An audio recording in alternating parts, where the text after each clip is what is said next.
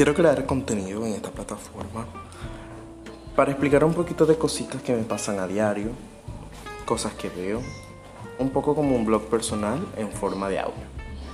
Quiero que me sigan y estén atentos de todo, todo lo que hago.